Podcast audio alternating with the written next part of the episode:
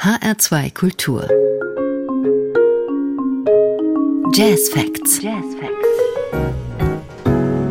Mein Name ist Daniela Baumeister. Guten Abend. Der Preisträger 2021 des Arbeitsstipendiums Jazz der Stadt Frankfurt heißt Ivan Habernal.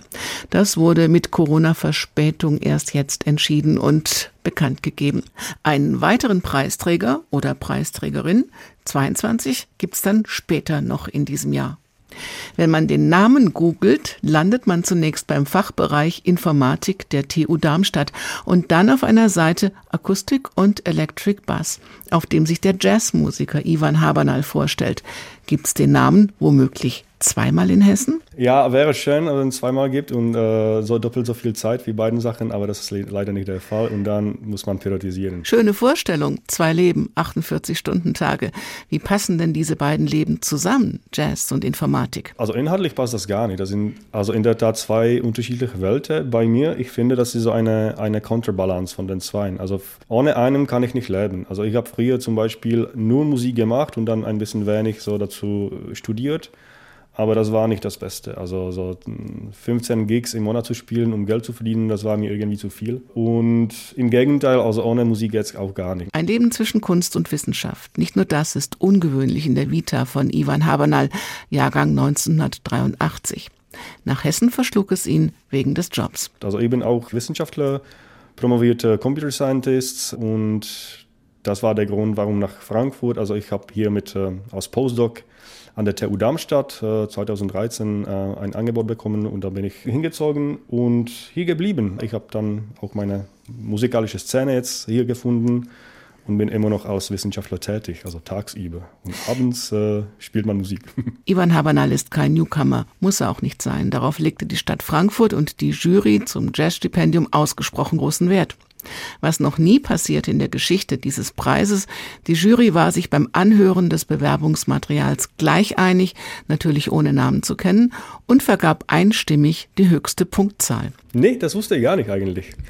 Sehr schön, das, das, freut mich, das freut mich sehr. Für Musik, Zitat, die zeitgenössische Jazz-Ästhetik mit Klassik verbindet und kluge Dramaturgie mit einem couragierten Orchester. Ich erfahre davon zum ersten Mal, was die Jury eigentlich sagt. Das freut mich erstmal, aber ich glaube, das stimmt auch. Also das war eigentlich das Ziel. Also das Ziel war, im Bereich von Contemporary Jazz zu bleiben, weil das ist, wo mein Herz liegt aber dann sich mit, äh, mit Contemporary klassische Musik oder mehr so klassische Musik, die bisschen ausleihen und äh, den ganzen Sound erweitern, erreichen, genau. Und da hören wir erstmal rein.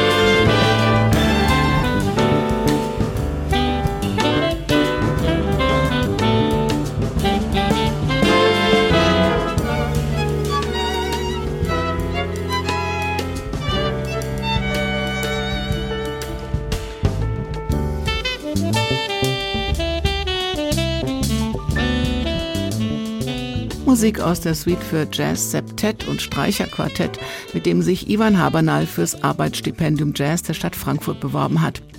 Ivan Habernal hat sein Quartett zum Septett erweitert und noch ein String-Quartett dazugenommen elf Musiker und Musikerinnen, die einen neuen Sound kreieren. Also das war eigentlich die richtige Beschreibung von dem Ganzen, weil ich hatte, ich hatte ein Quartett, dann später dachte ich mir, ähm, ja, vielleicht in einem Septet wäre auch nicht schlecht, das auszuprobieren, so als ein Experiment zu arrangieren, zu komponieren, zu denken mit mehreren Bläsern, das klingt auch super.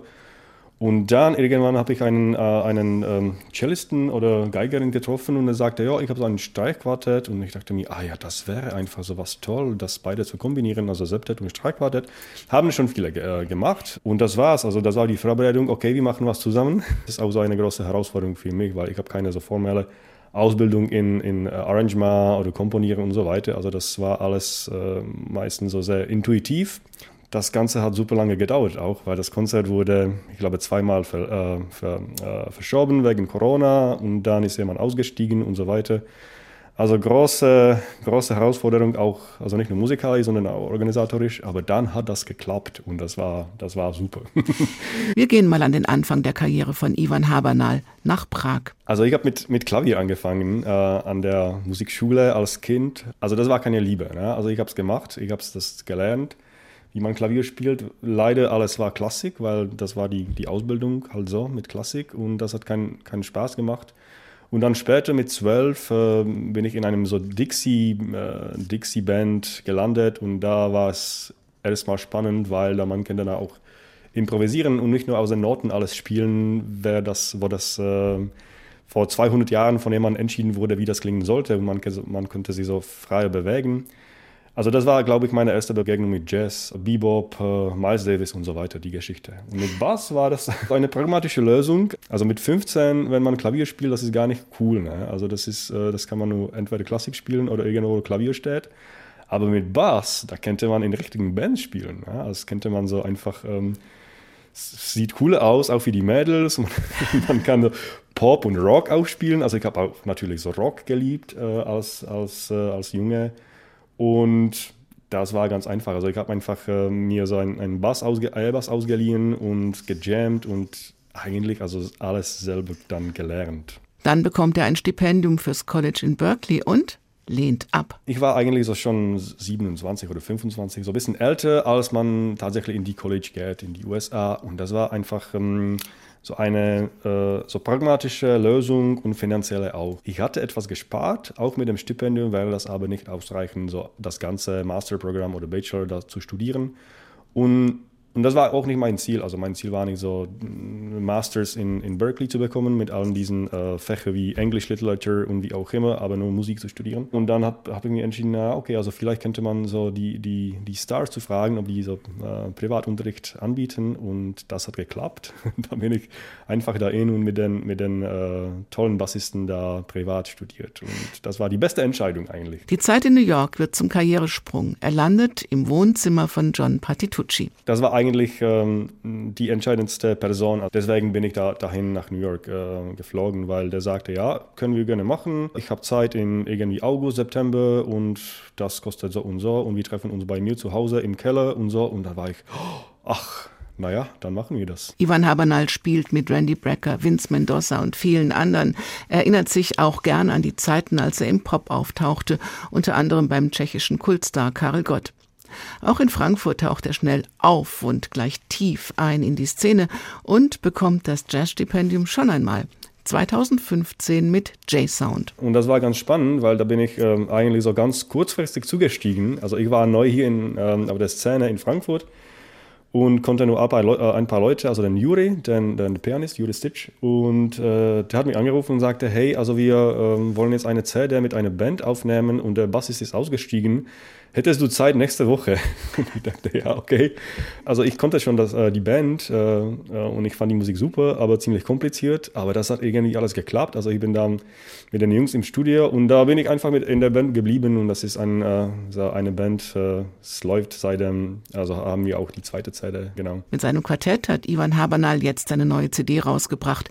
Places and Stories sind musikalische Ortsbegehungen, wie er es ausdrückt. Also wir wollten einfach Geschichte erzählen von den, ähm, das sind die Stories, von den Orten, die äh, Inspirationen bringen, das sind die Places. Also deswegen ist das Places and, Places and Stories wie zum Beispiel New York, also es war eine große Inspiration, aber auch hier so Ecke um, die, äh, um Frankfurt zum Beispiel, also der schöne Niederfluss, also Nieder River, da gibt es auch Stücke, also die von, der, also von, von diesem Fluss inspiriert äh, wurde. Und da wollten wir einfach die, die Emotionen und die Geschichte durch die Musik erzählen, also ohne Wörter. Also es muss nicht so buchstäblich sein, das ist mehr abstrakt, aber eigentlich hat das mit den, mit den Orten und Stories äh, was zu tun.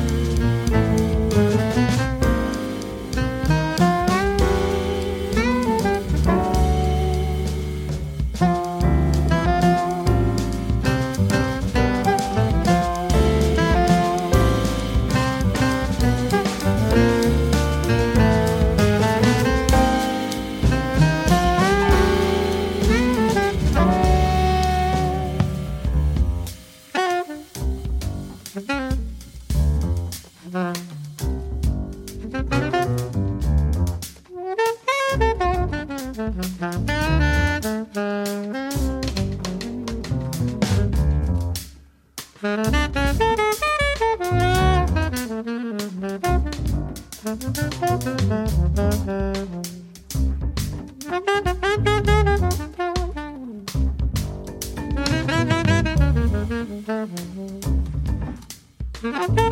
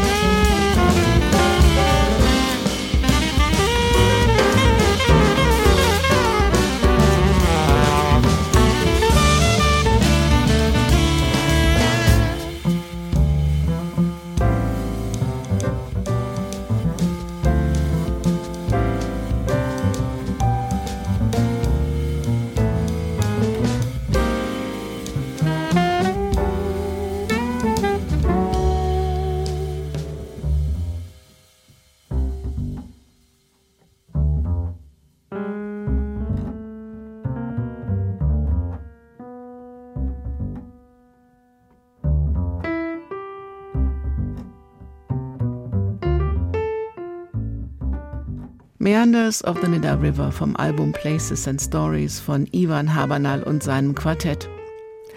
Zurück jetzt zur Großformation, mit der der Bassist das Frankfurter Jazzstipendium 2021 bekommt.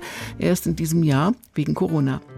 Ein bläserlastiges Septett kombiniert mit Streichern. Der Bassist, der mit Klassik lang nichts am Hut hatte, hat seinen Bartok längst entdeckt. Also ich glaube, es braucht Zeit einfach, so dich reinzuhören. Ich glaube, es ist das, das Gleiche mit Jazz. Es irgendwie, wenn man mit, mit Jazz anfängt und direkt in so äh, Free Jazz einsteigt oder so, das klingt erstmal nach Chaos, aber das braucht gewisse Zeit und auch gewissen Kontext. Und damit muss man, muss man sich als Zuhörer auch vertraut machen und um das zu lieben. Und ich glaube, dass, also mit Contemporary Jazz hatte ich das Gleiche, das dauert einfach.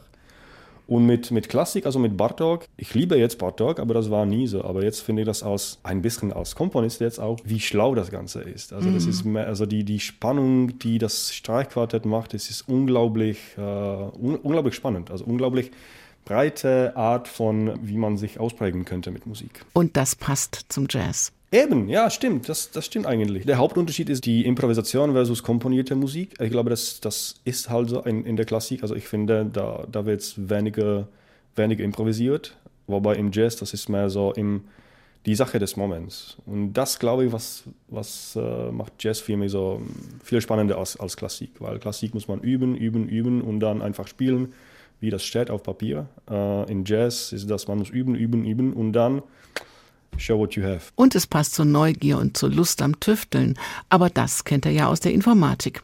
Auch da sind spontane Eingebungen zwar möglich, aber kein alleiniges Erfolgsrezept. Das stimmt auch. Also ich habe es eigentlich sowas für, also zum ersten Mal gemacht. Ähm, also die, das ist nur zu erklären, das ist eine, äh, eine Suite für so Jazz-Septet und, und Streichquartett von etwa fünf Teilen und das Ganze dauert äh, so etwa dreiviertel Stunde. Und mit solchen Stück, also man muss das irgendwie strukturieren und irgendwie daran also ständig arbeiten und weiterentwickeln und so weiter, weil das geht nicht von alleine. Also wenn man denkt, jetzt will ich, äh, will ich eine Suite schreiben und fängt von vorne an am ersten Tag, am zweiten Tag äh, geht es nicht mehr, am dritten Tag ist das alles vorbei. Also das, da, damit habe ich angefangen, äh, zu keinem Ziel ge, äh, dann äh, gelangen. Das heißt, äh, irgendwie musste man es als äh, täglich daran, zu was zu schreiben und so weiter.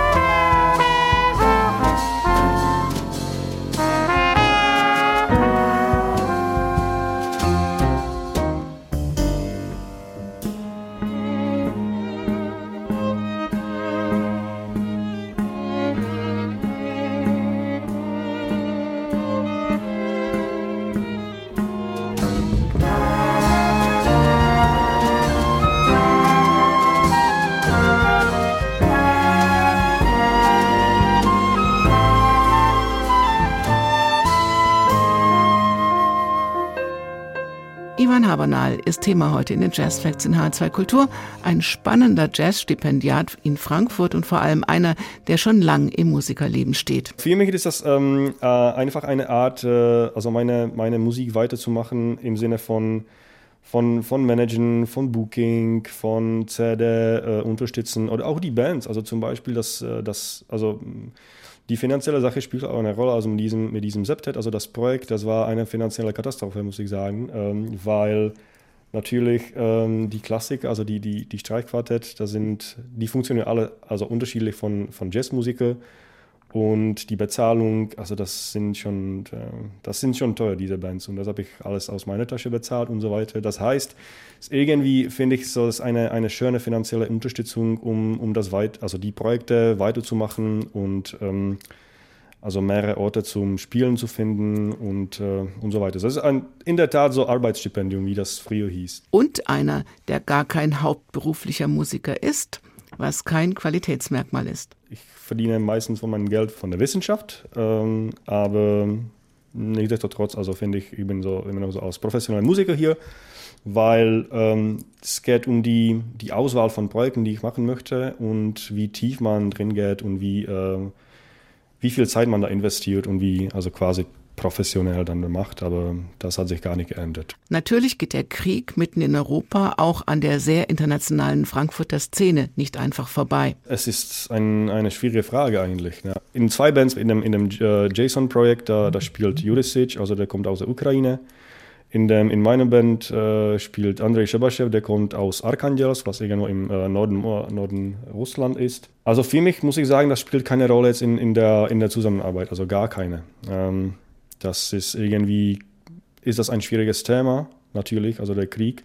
Aber das hat unsere Beziehung gar nicht beeinflusst. Natürlich spielt hier auch die Trauer mit rein, dass so ein Angriffskrieg mitten in Europa überhaupt möglich ist. Das ist, das ist extrem krass, also was, was das angeht. Und das ist unglaublich. Also ich kann, ich kann mir gar nicht vorstellen, wie wäre das, also jetzt, wenn in Tschechien ein Krieg wäre oder so. Und das äh, ist unvorstellbar für mich. Also kann ich nachvollziehen. Es tut mir sehr leid, eigentlich muss ich sagen. Es tut mir sehr leid. Wenn die Chemie stimmt, musikalisch, aber auch politisch, dann spielt es keine Rolle, woher die Spieler kommen, sagt Ivan Habernal. Also in Frankfurt, ich habe mit, mit diesen allen Bands gespielt, wo äh, das aus dem ganzen Welt Leute waren, so Australien, Niederland, äh, Russland, Ukraine, Tschechien, äh, Polen und so weiter. Also für mich spielt das in der Tat keine Rolle. Und das Gleiche auch der Arbeit. Also als Wissenschaftler bin ich eigentlich nur international, international tätig. Also alle meine Kollegen sind aus der ganzen Welt. Und ja klar, natürlich, also es gibt schwierige Situationen in der Welt, äh, Kriege und so weiter.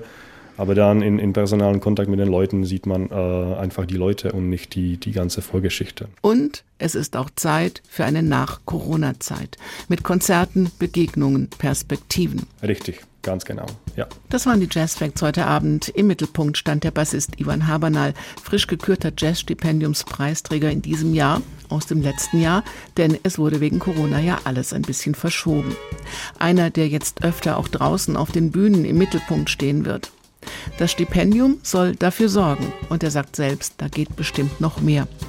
Diese Sendung gibt es wie alle Jazz-Sendungen auch als Podcast auf hr2kultur.de und in der ARD Audiothek. Mein Name ist Daniela Baumeister. Bleiben Sie zuversichtlich und neugierig auf neue Begegnungen im Jazz und machen Sie es gut. Thank